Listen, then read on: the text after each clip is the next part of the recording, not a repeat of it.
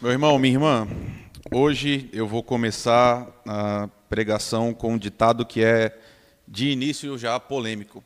E isso vai contra todas as regras de tudo que eu aprendi no seminário. Porque meus professores sempre disseram: nunca comece um sermão com alguma coisa que pode desengajar as pessoas. Mas eu vou confiar na sua maturidade, tá? Eu vou confiar que a igreja que eu tenho pastoreado nesses últimos dois anos tenho maturidade para entender o que, que eu quero dizer, o que, que eu quero pensar dentro desse dito. E essa é uma frase famosíssima que foi atribuída, como sempre, né, a muitas pessoas diferentes. Uma delas é Winston Churchill, inclusive.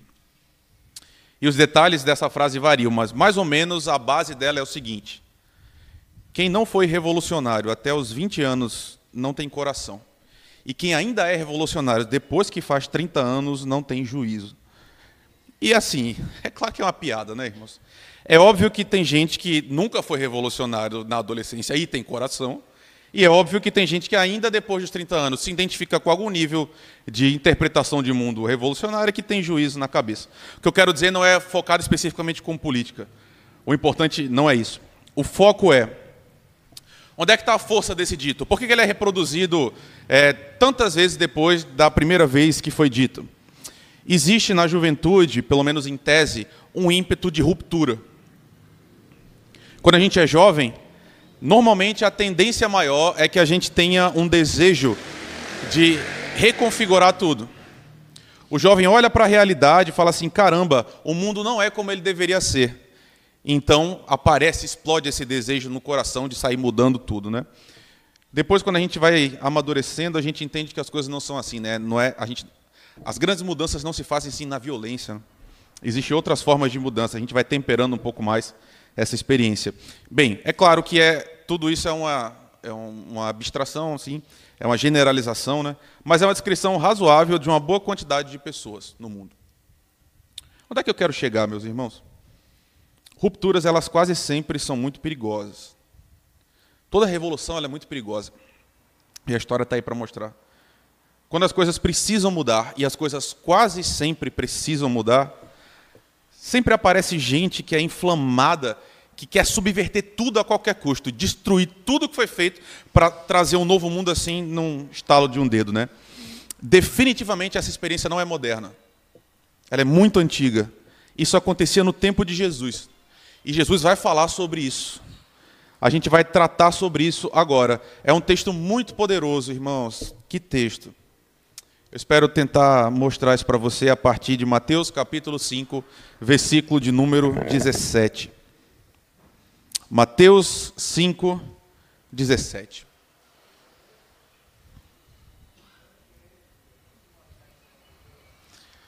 Nós continuamos nossa série Maior Sermão do Mundo, Jesus pregando aos seus discípulos, tendo também como ouvintes uma grande multidão. Nós estamos no terceiro domingo, estamos caminhando para o final do capítulo 5. Mateus capítulo 5, versículo 17. Peço que você perceba isso que eu estou falando para você logo no início. Como as pessoas é, tinham um ímpeto de destruir tudo para criar um novo mundo completamente dissociado da experiência que elas já tinham antes. Diz o texto: Não pensem que vim abolir a lei ou os profetas. Eu não vim abolir, mas cumprir. Digo a verdade, enquanto existirem céus e terra, de forma alguma desaparecerá da lei a menor letra ou o menor traço, até que tudo se cumpra. Todo aquele que desobedecer a um desses mandamentos, ainda que dos menores, e ensinar outros a fazer o mesmo, será chamado menor no reino dos céus. Mas todo aquele que praticar e ensinar esses mandamentos será chamado grande no reino dos céus. Pois eu digo que se a justiça de vocês não for muito superior à dos fariseus e mestres da lei, de modo nenhum entrarão no reino dos céus. Tem misericórdia de mim agora, Senhor, que tenho essa tarefa tão pesada de falar dessas verdades eternas. E também tem misericórdia do teu povo que está faminto de ti, Senhor. Nos alimenta a todos nessa noite, porque precisamos do teu agir em nós. É o que te pedimos em nome de Jesus. Amém. Nós estamos então, irmãos, no Sermão do Monte. Jesus está sentado e ele fala. Ele está ensinando especificamente seus discípulos, mas junto dos discípulos existe uma grande multidão que vai além desse povo que se reconhece como seguidor de Jesus. E Jesus está ensinando sobre o reino. A gente viu isso. Na primeira semana ele ensina sobre. Na primeira semana a gente viu que ele fala sobre as bem-aventuranças. Ontem, melhor, domingo passado, a gente viu que Jesus fala: vocês precisam ser sal, vocês precisam ser luz, onde quer que vocês vão. E a parte final do sal e da luz, Jesus diz: as boas obras de vocês precisam resplandecer no mundo. Ou as boas obras de vocês precisam salgar o mundo. Então Jesus vai aprofundar ainda mais essa noção de que os crentes, os seus discípulos, estão no mundo para promover uma mudança no mundo a partir das boas obras. Então, isso está na base do que a gente está vendo agora. Então, a primeira declaração de Jesus nessa sessão de hoje é: não pensem que vim abolir a lei ou os profetas. Meu irmão, minha irmã, o que Jesus está dizendo é: não pense, é uma declaração muito forte. Jesus está dizendo assim: jamais, nem passe pela cabeça de vocês que eu vim aqui para promover um abandono total da lei e dos profetas. Ele está dizendo: de maneira nenhuma, nem só um segundo, isso passe na cabeça de vocês. E aqui essa palavra abolir tem a ver com construção civil, com demolição. Jesus está dizendo: vocês estão pensando que eu vim fazer ruir esse castelo, né, que é a lei. Pelo contrário, eu não vim fazer isso. É o que Jesus está dizendo. E aí, meus irmãos, talvez você não tenha feito esse exercício antes, mas pensa um pouco. Por que foi que Jesus disse isso? Porque dentro do maior sermão de Jesus, um dos seus discursos mais importantes, ele para para falar isso. O que, que leva o mestre para dizer: Eu não vim abolir a lei? A resposta é óbvia porque isso é uma questão. Jesus só está tratando sobre isso porque isso é um problema dos, dos seus ouvintes. Ou seja, existia gente ali que tinha uma expectativa que o que Jesus veio fazer é destruir tudo que tinha passado e construir uma coisa radicalmente nova, totalmente diferente. Você entende? As pessoas estão empolgadas vendo Jesus. Aparece um cara que tem um ensino completamente diferente e ele está curando as pessoas. Na cabeça dos judeus, ele está dizendo: não, agora é um negócio novo. Mudou tudo. Jesus agora vai para uma nova etapa. Ele está vindo revolucionar todas as coisas. Jesus está vindo subverter essa ordem que hoje a gente conhece. Ele veio destruir tudo o que passou e vai construir uma outra coisa completamente diferente. Você percebe? Você sente no coração dessas pessoas esse ímpeto revolucionário ligado à fé? O que, que eles estão pensando? Está tudo errado. Tudo que a gente já experimentou está errado, era mentira. Agora Jesus veio e existe uma nova configuração da existência completamente diferente, que não tem nada a ver com aquilo que a gente experimentava antes. Essa é a expectativa de uma parte dos ouvintes de Jesus. E meu irmão, minha irmã, essa é a exata opinião de grande parte da cristandade hoje, no Brasil e no mundo. E talvez seja a sua hoje também. Talvez sem perceber você pense dessa mesma forma. A maior expressão dessa mesma tensão nesse texto hoje aparece em declarações muito famosas, de gente falando assim: eu não gosto muito do Deus do Antigo Testamento. Eu não gosto muito. Esse Deus era diferente. Eu gosto mais do Deus que é pai de Jesus. Até hoje, essa mesma confusão. Deus era de um jeito no Antigo Testamento e Jesus veio então e revolucionou tudo no Novo e agora são duas coisas completamente dissociadas uma da outra. Até hoje é essa mesmíssima confusão. As pessoas pensam, no Antigo Testamento era só lei, era a época da lei, era o tempo da lei. E agora no Novo é só graça, a época da graça, momento da graça. Essa expressão ganha força também quando algumas pessoas dizem o seguinte: olha, hoje a gente não vive mais sobre um conjunto de regras. Isso é coisa de religioso.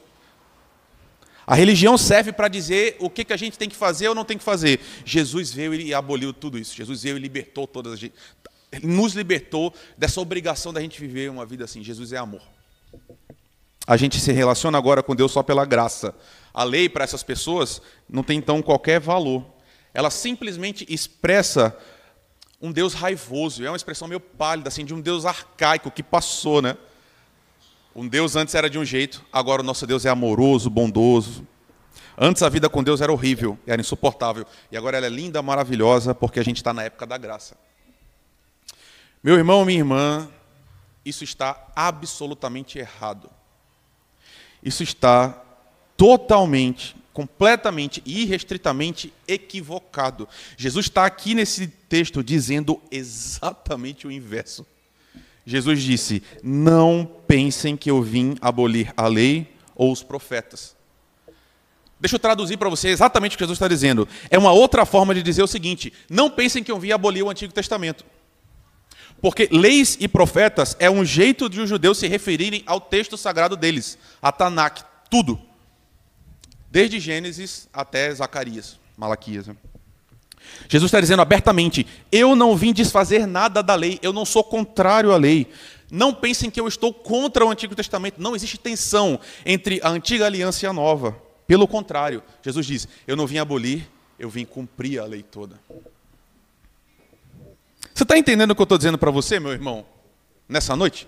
Jesus disse abertamente: Eu vim obedecer à lei. Caramba! Isso, é, isso, isso, sim é uma revolução, mas aqui não é uma revolução é, assim, humana, social, é uma revolução de ideia. Jesus está dizendo uma coisa assim incrível. Ele diz, ele diz, eu vim obedecer cada mínimo detalhe da lei. Tudo isso que vocês conhecem, eu vim cumprir isso. Eu cumpro a lei na medida em que, de fato, eu sou a única pessoa que pode obedecer completamente essa lei. Você está entendendo? Você tem noção do que Jesus está aqui dizendo? Eu vim obedecer o Antigo Testamento inteiro. Valia para mim, vai valer para vocês também agora. Olha que declaração contundente, olha aí comigo na sua Bíblia, versículo 18. Jesus está dizendo: digo-lhes a verdade. Isso aqui é amém, amém, amém, em grego, né? Digo-lhes a verdade. Enquanto existirem céus e terra, de forma alguma desaparecerá da lei a menor letra ou menor traço, até que tudo se cumpra. Aqui você vai precisar de uma ajuda visual. O que Jesus está dizendo? Essa é uma declaração retumbante, irmãos. É uma declaração poderosíssima. A tradução portuguesa, óbvio, nos diz isso, né? Não vai desaparecer a menor letra ou menor traço. O que Jesus está dizendo, na verdade, é nenhum iota vai desaparecer do texto. Eu vou mostrar para você o que é um iota. Olha aí. Se você nunca viu um iota, esse aí, em vermelho. Essa é uma palavra grega. Essas duas letrinhas que estão embaixo modificam essas duas letras, a primeira e a última. Esse é um iota. O que Jesus está dizendo? Nem o menor tracinho gráfico da lei vai passar tudo o que está na lei vai permanecer eternamente. Você entende isso? Jesus não veio para promover uma revolução nesse sentido. Ele não veio destruir tudo que passou para trás. Pelo contrário, Jesus vem para se submeter. Jesus Cristo e o Antigo Testamento são totalmente compatíveis, irmãos. E mais ainda, o Antigo Testamento inteiro é sobre Jesus. É uma história só. É Deus resgatando a igreja, da primeira página da Bíblia até a última o mesmo povo, o mesmo Deus, agindo da mesma forma. Como é que a gente fica então? Porque aí, obviamente, se a gente chega nesse momento, você e eu temos um problema. Porque as pessoas contrárias ao cristianismo hoje dizem o quê? Ah, então a gente não pode comer camarão. Ah, a gente não pode usar roupa de tecidos diferentes, porque está na lei. Pode ou não pode? E é claro que a gente pode, irmãos. Para desgosto de muitos de vocês que estão aqui hoje, eu tenho algumas tatuagens e eu continuo sendo crente a despeito da lei. Como é que a gente fica então? Como é possível? Ah, meus irmãos, o que Jesus veio para explicar nesse momento é que uma parte da lei de fato era temporária. Uma parte da lei de fato vinha para apontar para Jesus, explicar quem era Jesus. E essa parte, sim, tinha um caráter transitório. Ela passava. A morte e a ressurreição de Jesus encerraram uma parte das obrigações da lei. Toda essa lei que é cerimonial, que é nacional, tem a ver com alimento, que tem a ver com higiene, tudo isso passou. A gente não vive mais como Israel vivia no mundo antigo. E aí, se você quiser se inteirar mais sobre o assunto, é só ler o livro de Hebreus inteiro. É só sobre isso. Então, que história é essa? O que é que Jesus de fato está dizendo? Como é que o Antigo Testamento inteiro está de pé? Como é que a gente se relaciona com ele, então?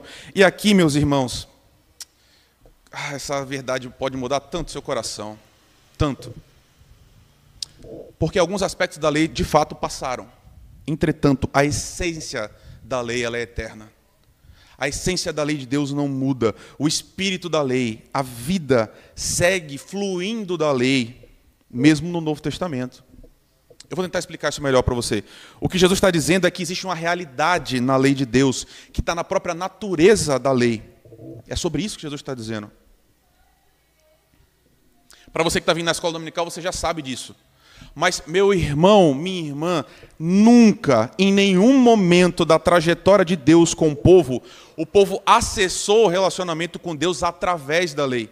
Porque é isso que a gente pensa. Quando a gente olha hoje para o Antigo Testamento e você abre sua Bíblia e vê aquelas regras, o que, que você pensa? Ah, para que Deus me ame, eu preciso obedecer tudo. Nunca foi assim, irmãos. Em nenhum momento.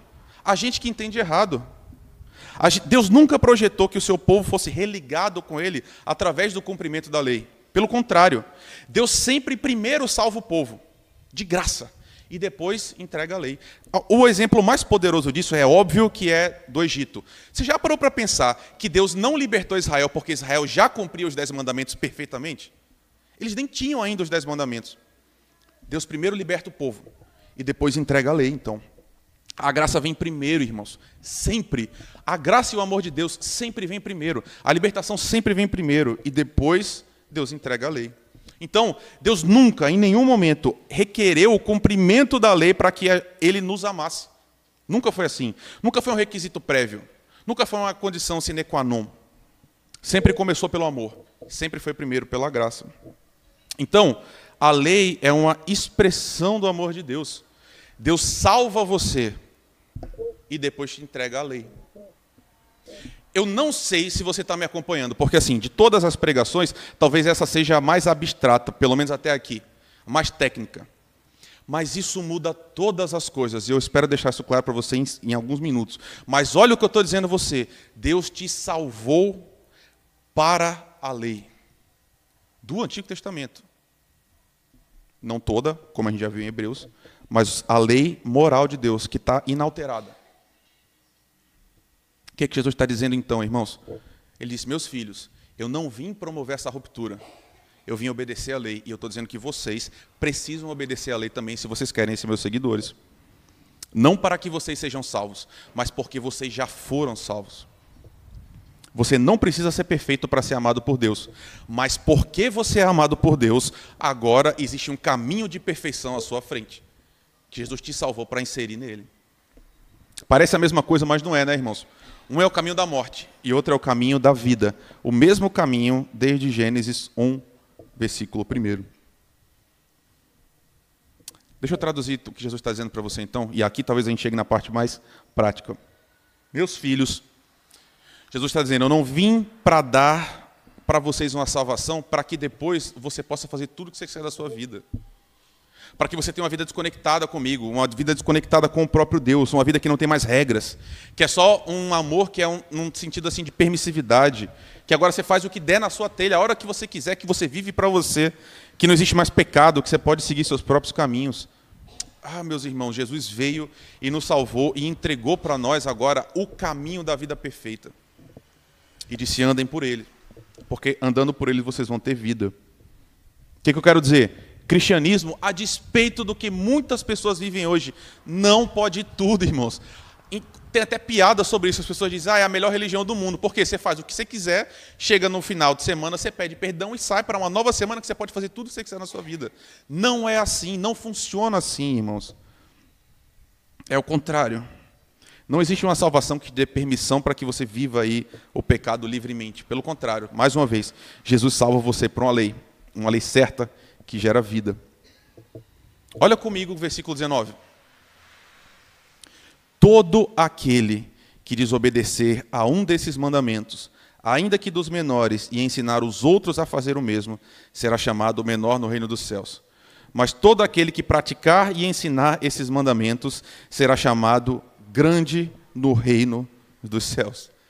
Que coisa, não? O que Jesus está dizendo? Ele te salvou pela graça? Você foi salvo pela graça, meu irmão? Jesus alcançou você quando a sua vida estava assim, de perna para cima. Ótimo. Mas Jesus salvou você agora para que você pratique os mandamentos. Que coisa, não? Jesus não te salvou por causa disso, mas agora ele não te livra dos mandamentos. Ele te livra da obrigação de ser perfeito, mas ele te insere agora numa vida que é profundamente ética. A gente chega no final, e aí é o, o versículo mais importante. E com ele a gente caminha realmente para o fim. Olha comigo o versículo 20. Pois eu lhes digo: ah, meu irmão, minha irmã, presta atenção no que a gente vai ler agora. Quem está dizendo é Jesus Cristo. Eu lhes digo que se a justiça de vocês não for muito superior à dos fariseus e mestres da lei, de modo nenhum entrarão no reino dos céus. Você está entendendo todos os marcadores gramaticais que Jesus está usando para ênfase? Ele está dizendo: a justiça de vocês tem que ser muito superior. E depois ele diz: de maneira nenhuma vocês vão entrar no reino dos céus, se essas duas coisas não existirem juntas. Caramba, o que Jesus está dizendo é simplesmente inalcançável. Fariseus e mestres da lei são as pessoas que mais cumprem a lei. Eles são os melhores. Não existe ninguém que cumpra mais. Eles são os mais aplicados, os mais habilidosos em cumprir a lei. São os mais presbiterianos de todos. São os mais reformados de todos. São os melhores, os grandes crentes, os que têm super pedigree. E aí Jesus vem e diz: Vocês agora que são meus discípulos, a justiça de vocês tem que ser muito superior a deles, senão vocês não vão entrar no reino dos céus. Ao invés de liberar geral, Jesus faz exatamente o contrário. Ele diz: vocês devem ir muito além do que esses, que estão vivendo apenas pela lei. Texto difícil, não, irmãos? Que momento difícil da gente lidar com ele. E a gente ainda vai amarrar todas as pontas, porque está faltando uma parte para que você saia daqui entendendo tudo. Eu, já, eu sei que já ficou claro a minha tese principal, mas eu quero ser ainda mais claro agora, caminhando para o fim. Meu irmão, eu tenho insistido muito nisso. Cristianismo. E você pode trocar a palavra cristianismo por seguir Jesus Cristo, se você preferir, que é mais orgânico. Tem tudo a ver com ética, irmãos. Cristianismo não é só ética, mas não é menos do que ética, irmãos. Não basta ser ético para ser cristão, é verdade, mas ser cristão pressupõe uma nova ética. Você entende o que eu estou dizendo para você? Em outras palavras, você não é cristão porque você se comporta bem, porque você pratica boas obras, não é. Mas você não pode ser cristão sem que a sua vida, de fato, apresente agora uma nova conduta, totalmente dissociada da sua conduta anterior. Não dá. Ah, meu irmão, minha irmã, desculpa, eu não sei, eu, eu tento, eu estou sempre refinando minha própria cabeça para saber se eu sou muito jovem, muito assim tempestivo. Ah, que Deus me perdoe, mas de, de, coração, da forma que eu leio a Escritura é: se a sua vida não tem nenhuma diferença antes de você conhecer Jesus e depois, você não encontrou Jesus ainda. Você não foi salvo por Jesus Cristo ainda. Se você hoje vive da mesma forma como vivem aqueles que não têm esperança, você ainda não passou pela conversão de Jesus Cristo. Porque conversão e arrependimento significa metanoia mudança de mente. Isso tem a ver com mudança de atitude também. Por isso que quando Jesus vai falar sobre a experiência da conversão, ele diz, acho que é Paulo inclusive, ele diz: aquele que roubava agora não rouba mais. Aquele que antes mentia agora não mente mais. Você está entendendo? Cristianismo, ah, meu irmão, não sei o que loucura foi essa que aconteceu. Mas em algum momento a gente começou a falar assim: não, eu sigo Jesus no meu coração. Você não pode falar nada sobre mim, da minha vida. Por exemplo, quando um irmão está numa conduta errada, você fala assim: não, você não pode falar nada. Por quê? Porque o meu coração é de Jesus. Internamente eu estou em paz. Não existe isso. Você é uma pessoa única, fechada. Se você já passou pela experiência de conversão, a sua vida concreta vai mudar, meu irmão. É o que Jesus está dizendo, é ética. Sabe, não é você que decide o que é certo e errado. Meus irmãos, que raio. Meu Deus, eu estou meio exaltado hoje, né? É, não é você que decide o que é certo e o que é errado. Sabe, por que eu estou dizendo isso? Ah, antigamente o mundo pensava desse jeito, agora o mundo evoluiu, a gente mudou agora. Então, essa parte da lei de Deus a gente não gosta muito, isso não se aplica aos nossos dias. Não é assim. Não somos nós que decidimos a lei.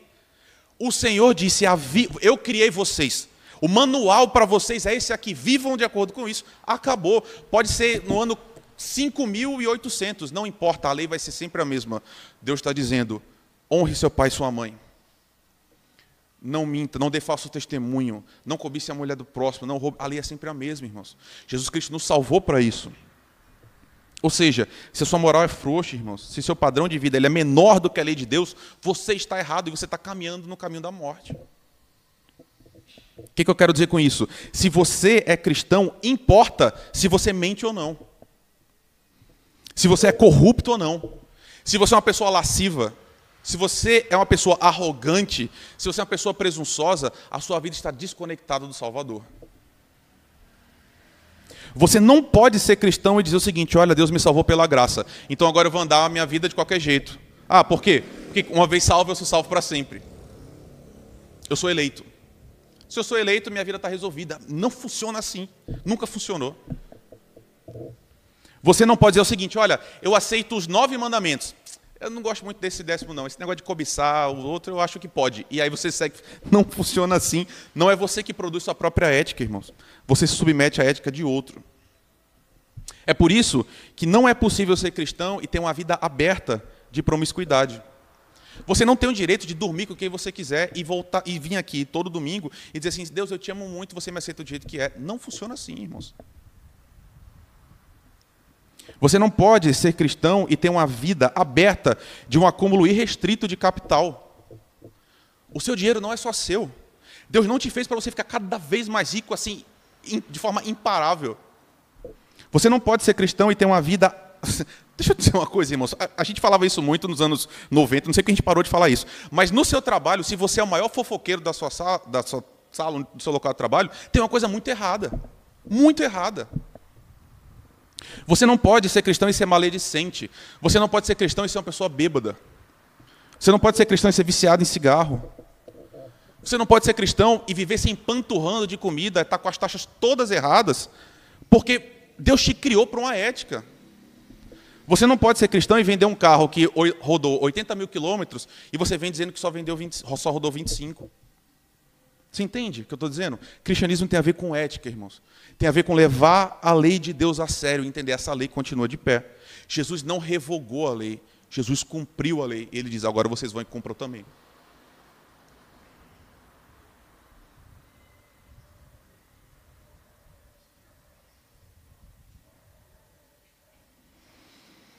Eu quero terminar com duas noções que são fundamentais, irmãos. Essa palavra é muito dura, muito dura. Mas essa palavra só é dura para aqueles que ainda não entenderam o Evangelho direito. E eu vou explicar por quê para você agora. Meu irmão, eu, eu, eu, eu sou duro desse jeito, porque eu não quero ver você jogar sua vida fora, andando longe dos caminhos de Deus, achando que Jesus Cristo é uma coisa que acontece dentro de você, mas não acontece fora. Talvez você esteja se enganando e caminhando no caminho da morte. Mas essa dureza da mensagem só é necessária para essas pessoas que vivem sem lei, que vivem achando que Jesus veio para um tipo de religião que é fofinha, que é rosa, que é, sei lá, é um algodão. Mas eu estou falando aqui hoje para uma maioria de cristãos, e é para eles que eu quero me referir agora. Meu irmão, minha irmã, se você deseja do fundo do seu coração ser perfeito, se, você, se essa é uma fome que você tem, Talvez você esteja ouvindo eu dizer agora tudo isso falando assim: eu não consigo, Jesus não me ama porque eu não consigo ainda, eu peco demais. Eu não queria mentir, mas eu minto. Eu não queria desejar a mulher do próximo, mas eu desejo. Eu não queria roubar, mas eu roubo ainda. Eu não queria sonegar, mas eu sonego. Eu não queria ser raivoso, mas eu sou. Meu irmão, minha irmã, todos os cristãos da face da terra ao longo da história são exatamente assim. Não tem ninguém perfeito entre nós, nunca vai ter. Nenhum de nós chega lá, meus irmãos. A gente nunca consegue.